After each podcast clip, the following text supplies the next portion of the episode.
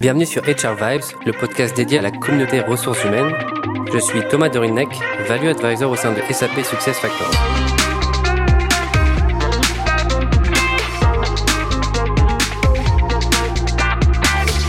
Dans un monde où le travail n'a jamais changé aussi rapidement et profondément qu'aujourd'hui, où le talent est vital, rare et toujours en mouvement, il existe une opportunité collective de changer le travail pour de bon. Aujourd'hui, nous allons parler de télétravail et de son impact sur le bien-être nous avons l'opportunité de recevoir Claudia Sénic, qui est professeure à la Sorbonne Université et à l'École Économie de Paris, directrice de l'Observatoire du bien-être et aussi auteur de nombreux ouvrages à ce sujet. Claudia, bonjour. Bonjour. Alors, le sujet d'aujourd'hui est le télétravail et l'impact du télétravail sur le bien-être des salariés. Nous avons eu l'opportunité avec Claudia de discuter auparavant du bien-être au travail et des différents leviers du bien-être, mais aujourd'hui, nous allons, voir, nous allons voir plus en détail quel est l'impact du télétravail sur les différents leviers du bien-être. Alors Claudia, euh, nous avons discuté par exemple de l'autonomie. Quel est l'impact aujourd'hui du télétravail sur le levier autonomie? Alors, a priori, on pourrait se dire que l'impact va être positif, puisque euh, le télétravail, c'est-à-dire le travail à distance, par exemple chez soi, permet de s'organiser un peu comme on veut, de placer les différentes séquences de travail ou de travail euh, et vie privée euh, comme au mieux pour soi dans la journée. et c'est en partie vrai. Mais on va voir qu'à chaque pour chaque levier, il y a, y a c'est ambigu. Donc là, par exemple, c'est vrai, sauf si euh, le travail à distance s'accompagne d'une espèce de contrôle numérique euh, plus lourd, euh, de l'augmentation des tâches de reporting, ou bien d'un monitoring même un peu soft, c'est-à-dire au sens où on demande aux salariés de rester chez eux pendant les heures travaillées, ou d'être tout le temps face sur l'ordinateur, ou d'être tout le temps sur des outils de communication comme Microsoft Teams.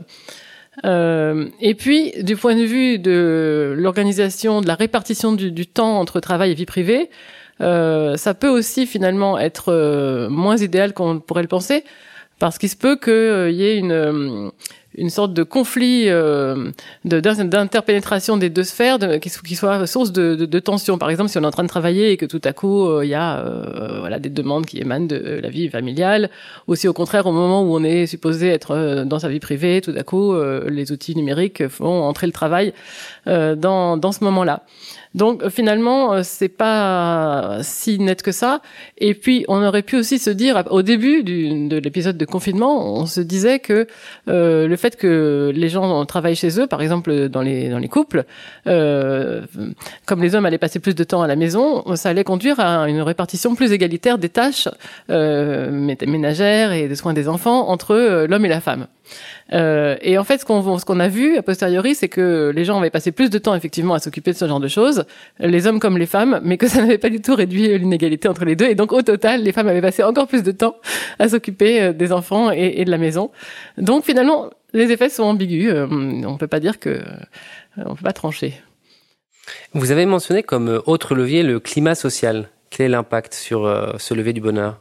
Alors là, le, fait d'avoir des relations à distance avec ses collaborateurs, euh, on s'attend plutôt à un impact euh, négatif au sens où il y a une sorte, il y a un appauvrissement euh, relationnel, il y a une perte de ce qu'on pourrait appeler l'aspect kinesthésique des relations, c'est-à-dire tout ce qui passe pas par le l'aspect purement rationnel du langage et informationnel, mais tous les signaux corporels implicites, etc. Et puis tout ce qui est de l'ordre du hasard. Le hasard joue un rôle très grand dans la vie et, et surtout dans le travail, enfin et aussi dans le travail. Et donc on on participe à une réunion et puis finalement on, parle aussi d'autres choses et tout à coup un nouveau projet naît, euh, une nouvelle collaboration. Il y a plein de choses qui se passent. On peut appeler ça serendipity, enfin le, rôle du hasard. Et, quand on a des relations qui sont organisées, consacrées à un thème avec des gens euh, euh, à distance en zoom, les interactions sont beaucoup plus formelles. Il y a beaucoup moins de place pour l'imprévu. On peut pas se couper la parole déjà, ce qui est insupportable. Et, donc c'est plutôt quelque chose de néfaste. Alors euh, bon, certains ont pu dire que, enfin dans certains cas, euh, quand les relations entre les collaborateurs sont, sont tendues, euh, ça peut peut-être les détendre justement de créer cette, cette d'imposer cette distance entre eux puisque finalement, comme on se réduit à la partie formelle et, rationnelle des interactions, ben finalement on supprime toute la partie affective, euh, émotionnelle ou euh, finalement un peu euh, non voulu des relations. Mais bon, on peut espérer que dans la plupart des cas, la partie que cette partie-là n'est pas si négative que ça. un des troisièmes leviers qu'on avait discuté auparavant était la perspective de carrière, la partie progression. Avec le télétravail, comment ce levier de bonheur est-il impacté?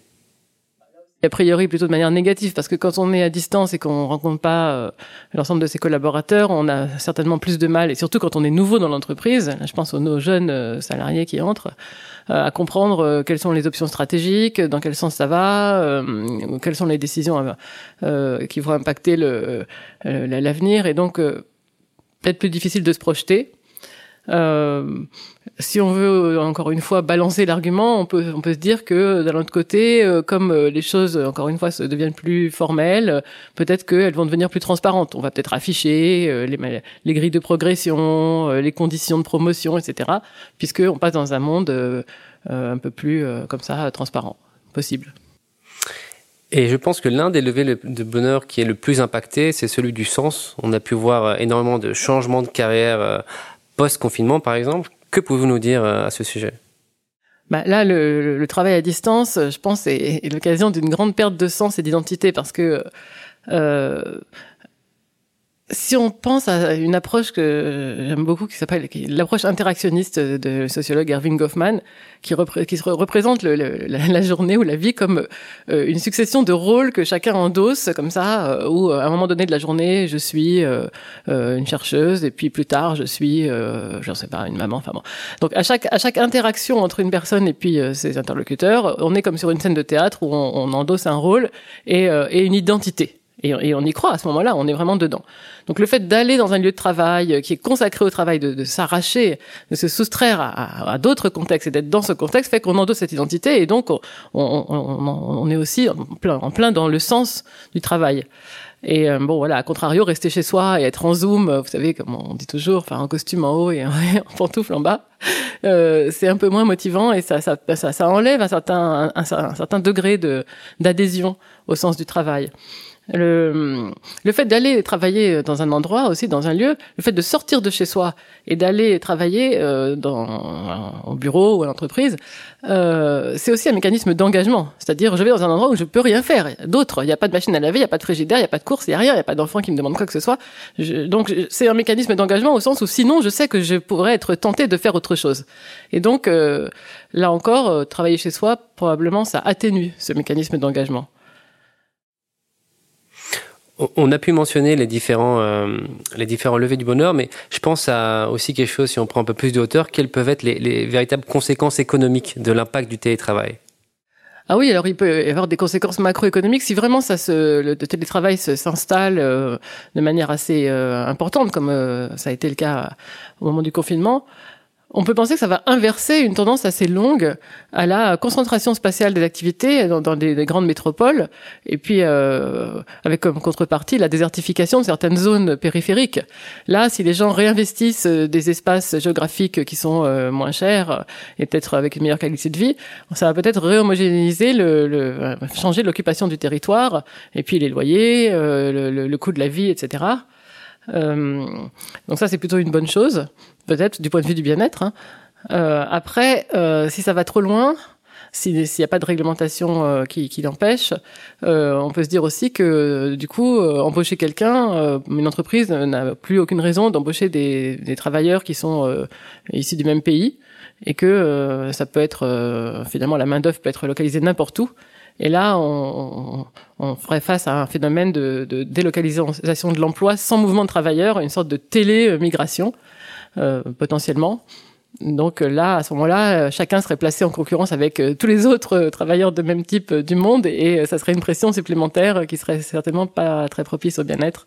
Bon, pour l'instant, on n'y est pas, mais dans certains secteurs, c'est ce qu'on voit. Effectivement. Je, je, me posais une question, comme euh, vous êtes une experte euh, sur tous les sujets autour du bien-être. Euh, quel est vraiment l'impact du télétravail qu'on a pu observer en pré-Covid, mais aussi en post-Covid, et quelles sont les leçons qu'on a pu qu'on a pu en retenir? Alors en pré-Covid, il y a eu pas mal d'études. Mais bon, c'était un phénomène minoritaire. En moyenne, c'était 3 à 5 des travailleurs, donc c'était vraiment très très faible. Et bon, toutes les études et les méta-analyses qui ont porté sur le sujet ont montré que, ben, en gros, euh, on savait pas. C'était pas concluant. Euh, les résultats étaient un coup à droite, un coup à gauche. un coup c'était bien, un coup pas bien. Donc non concluant. Et avec le Covid, c'est vraiment les conditions d'une expérience naturelle, c'est-à-dire les gens ont été forcés d'être en télétravail, ceux qui avaient un métier télétravaillable, si on peut dire ce mot, ce néologisme. Et donc on a pu mesurer dans certaines enquêtes qui suivent les gens, les mêmes personnes année après année, donc il y a des grandes enquêtes comme ça, anglaises, allemandes, russes euh, et autres. On a pu voir euh, pour les gens qui passaient en télétravail à, l'occasion du Covid, les, quel était leur bien-être, leur satisfaction dans la vie ou leur euh, niveau de santé mentale dans les périodes où ils étaient en train de travailler par rapport aux périodes où ils n'étaient pas en train de travailler avant le Covid ou même pendant. Et donc le résultat, c'est que euh, bon, pour certains, il y a eu un impact positif sur le, euh, la, satisfaction dans la vie qu'ils déclaraient, mais pas sur tous. Mais euh, en moyenne, il y a eu une dégradation de la santé mentale au début, et surtout du sentiment de se sentir utile et de pouvoir se concentrer. Et puis après, pour ceux qui sont restés longtemps en télétravail, c'est-à-dire ceux qui sont restés euh, deux mois, puis quatre mois, puis six mois, puis huit mois, enfin qui sont restés tout le temps au télétravail, au fur et à mesure qu'ils restaient longtemps, on a vu cette santé mentale euh, s'améliorer et euh, finalement devenir plus positive qu'auparavant. Donc, qu'est-ce qu'on peut en conclure ben, On peut en conclure qu'il n'y a pas une recette pour tous.